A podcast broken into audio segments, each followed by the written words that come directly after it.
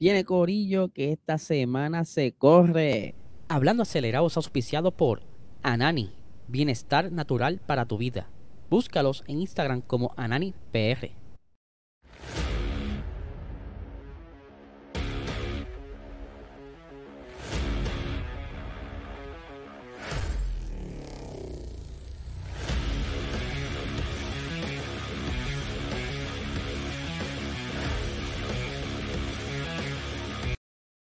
Saludos Corillo, espero que se encuentren bien. Bienvenidos a otra edición más de Hablando Acelerado. Estamos ready ya para esta semana, semana de carrera en Austin, a pesar de que ya sabemos quién es el campeón, pero todavía queda asegurar el campeonato de, de constructores, perdón. Pero se sabe que está bastante apretado, posiblemente Red Bull lo asegure este próximo fin de semana, pero antes tenemos nuestros auspiciadores Anani Bienestar Natural para tu vida, el mejor cannabis medicinal que hay ahora mismo en el mercado en Puerto Rico. Puedes conseguirlo en cualquier dispensario cercano a usted, pero primero tienes que tener la licencia de cannabis medicinal, así que tienes que hablar con tu médico, decirle tus problemitas, si quieres dormir, si tienes problemas de ansiedad, de estrés, lo que sea, pero tienes que tener la licencia. Así, una vez tenga todo eso cuadrado, vas a tu dispensario y consigues tu producto de alta calidad de Anani. Así que ya lo saben, pero esta semana pasada estuvimos hablando mucho de Red Bull, ¿verdad? Yo creo que hay que darle un descanso y vamos a hablar un poquito de Ferrari. Ustedes saben que Ferrari este año pues comenzó bastante bien, pie adelante, pero no todo fue color de rosa. Eh, vimos como Carlos Sainz pues no pudo adaptarse mucho en monoplaza.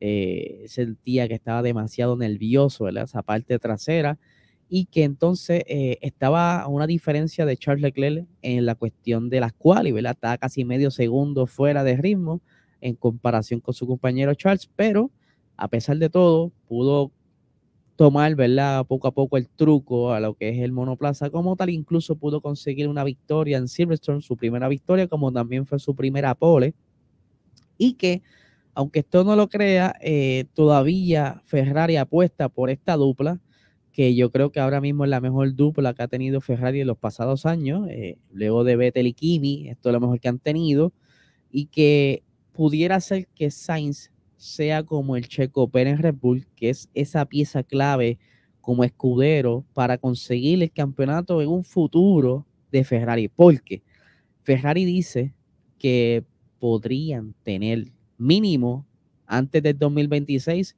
tanto el campeonato de constructores como el campeonato de piloto. Pero, como bien saben, Ferrari necesita conseguir varias cosas en su equipo. Primero, como que organizarse mejor, ver cómo puede encontrar la manera de tener una mejor comunicación y que todas sus decisiones vayan acorde a lo que necesita el equipo. Pero, como bien les dije, Sainz, el presidente de Ferrari, está apostando por él y él dice que eh, él será ese ese granito de arena que está necesitando el equipo en los próximos años. Pero, ¿qué pasa con Ferrari? ¿Por qué tanto problema, aparte de las decisiones?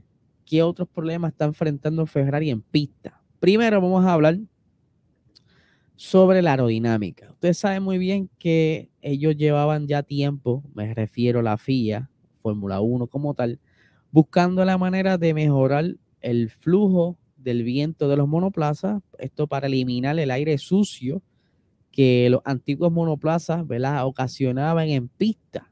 Ellos querían tener más batalla, tener eh, una evolución para que el espectáculo aumente. Y no se me asusten por la foto que dice eh, lo que es actual y 2021, esta fotografía, una comparativa de la presentación que hubo el año pasado eh, pues la, porque inicialmente esta aerodinámica iba a comenzar el 2021, pero la pandemia atrasó todos los proyectos de la Fórmula 1, siendo entonces el 2022 donde se implementa esta filosofía aerodinámica. ¿Qué sucede con esto de la aerodinámica y todo este revolú?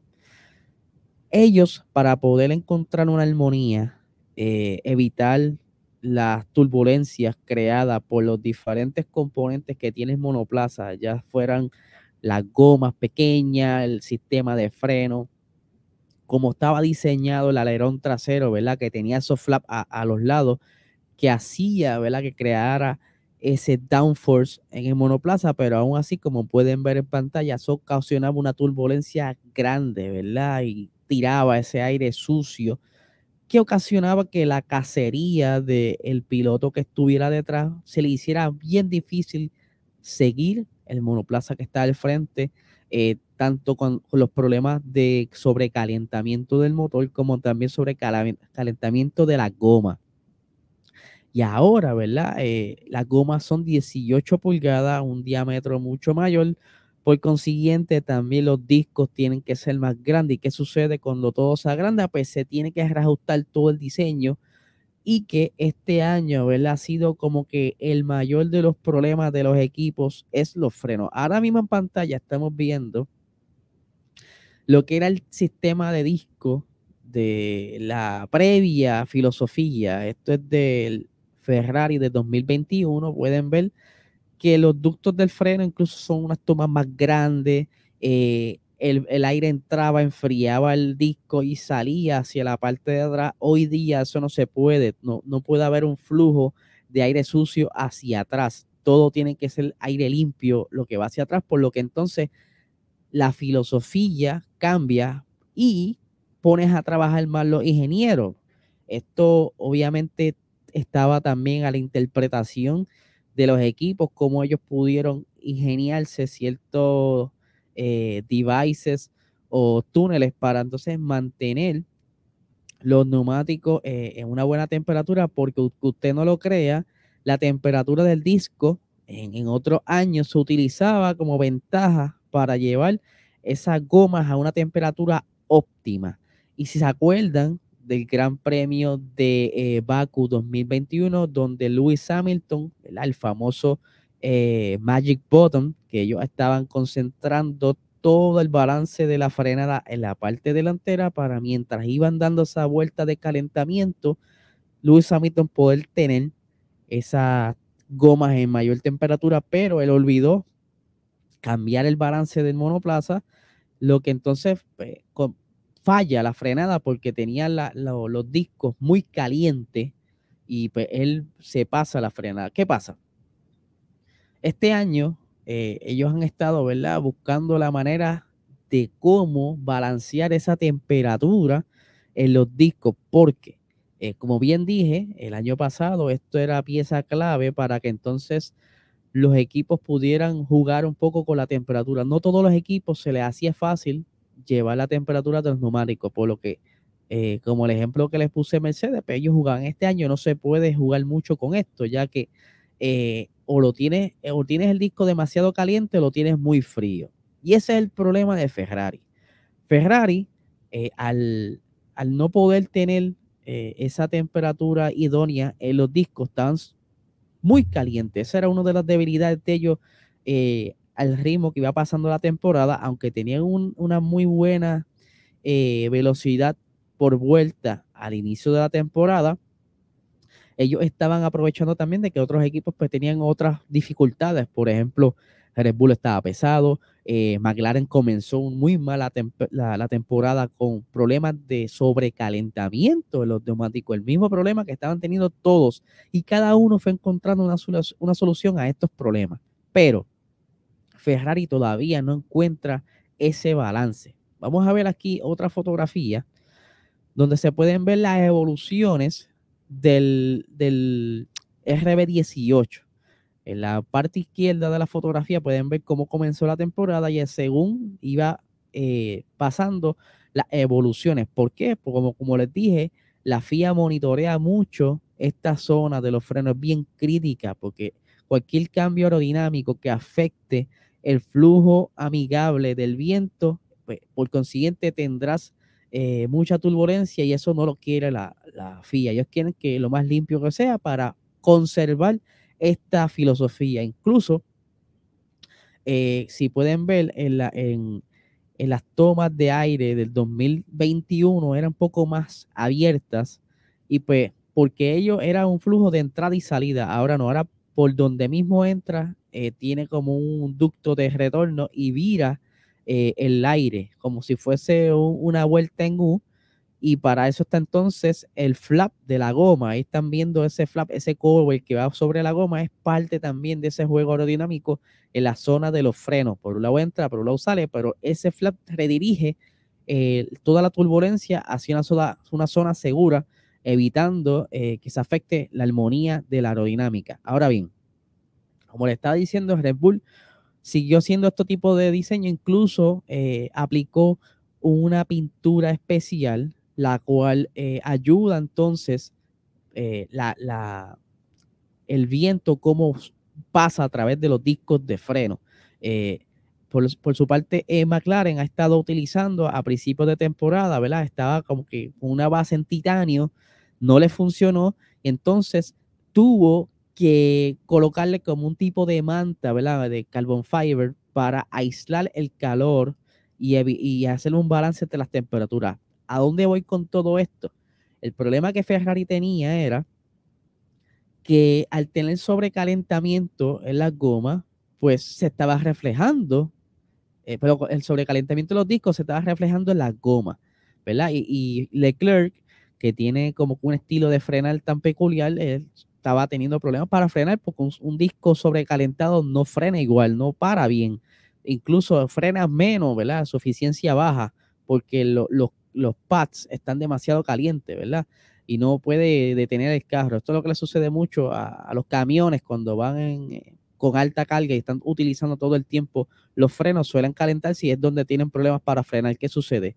Ferrari comenzó entonces a buscar diferentes eh, alternativas para poder eh, controlar este sobrecalentamiento en los discos, pero lo consiguieron también que mantenían entonces el, las gomas demasiado frías porque controlaron la temperatura para la frenada, el disco estaba a una temperatura idónea, pero no estaban aprovechando ese poquito de calor para que se pasara a, los neumáticos. ¿Qué sucede?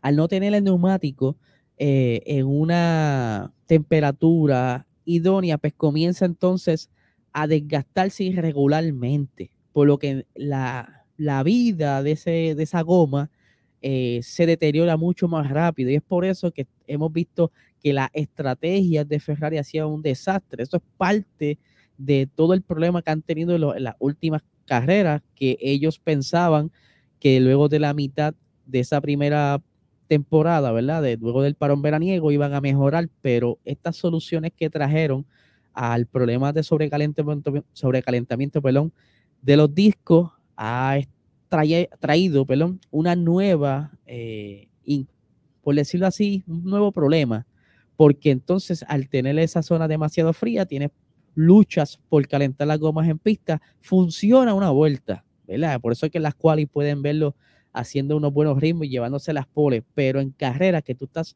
más tiempo en pista, generando más calor, más fricción, es entonces donde se, eh, se, se pone expuesto toda este, esta cadena de problemas. Y cuando vienen la degradación por mala temperatura es que entonces se comienza a ver el graining, el blistering y vuelve loco a los estrategas. Que entonces pudiéramos decir que parte de la locura en los pits de Ferrari debe estar atado entonces a cómo se va desgastando los neumáticos, que bien lo vimos en el Gran Premio de Austria, que esa fue de las últimas victorias que ellos tuvieron, que pudieron entonces encontrar la manera de ajustar eh, el setup eh, para tener un poquito más de vida a los neumáticos y en cuanto a Red Bull, porque vieron cómo Red Bull se desgastaron mucho más rápido, pero esto es algo que no se puede jugar en todas las pistas, depende mucho de la aerodinámica eh, que conlleva en el trazado, pero esto es algo que van a resolver próximamente, estamos de seguro, porque es algo que ellos se aguantaron porque no tenían el dinero suficiente. Tenemos ahora mismo un budget cap o un límite presupuestario que ahora mismo está Red siendo, ¿verdad? Están esperando si los van a penalizar con una multa, cómo va a ser la cosa. Esto es algo que está también eh, levantando conversaciones entre los equipos, pero eso es algo, ¿verdad? Material para otro episodio. Pero se sabe que Ferrari quiso jugar la segura y no quería pasarse entonces de límite, por lo que vivió o está viviendo con el problema entonces las gomas y los neumáticos junto a esto de, eh, del calentamiento de los discos y cómo ellos lo mantienen con esas temperaturas, pero es algo que ya saben cómo solucionarlo. O sea que posiblemente en el 2023 veamos un Ferrari con esas zonas de los frenos bastante evolucionadas, ayudando entonces a la degradación, porque sería el punto final de balance a lo que ellos ya tienen. Tiene muy buena aerodinámica. El suelo la ha funcionado muy bien, por lo que entonces estaría por faltar, sería la estrategia. Que si esto da ese granito de arena, ¿verdad? Que, que tú puedas predecir mejor cómo se están desgastando las gomas, posiblemente veamos una mejora en la toma de decisiones porque eh, no vas a depender mucho de los instrumentos, porque, ok, está bien, el instrumento está leyendo, pero siempre el instrumento tiene un margen de error. Y a medida que el piloto va abusando de si está defendiéndose, si está cazando a, un contrincante en pista, pues ahí ese, ese factor de error se aumenta porque entonces va a depender también del manejo de las gomas por el piloto. Algo que si el, carro no está haciéndolo mecánicamente adecuadamente, o sea que estás teniendo problemas como mantener esas gomas a una temperatura idónea para poder sacarle lo mejor de ellos, pues si tú no tienes eso tendrás mil problemas, por lo que el 2023 será clave, no tan solo para Ferrari, sino también para Mercedes, que están en busca también de una mejora con la aerodinámica. O sea que pudiera decirse que el 2023 tendremos mejores carreras, mejores batallas. Eso es lo que estamos esperando. No queremos eh, carreras aburridas con un solo ganador, sea quien sea. Queremos que esa victoria sea bajo una buena pelea, ¿verdad? Así que vamos a ver qué sucede con Ferrari y ahora con todo esto del budget, ¿verdad? Que está ha sido el tema de la semana.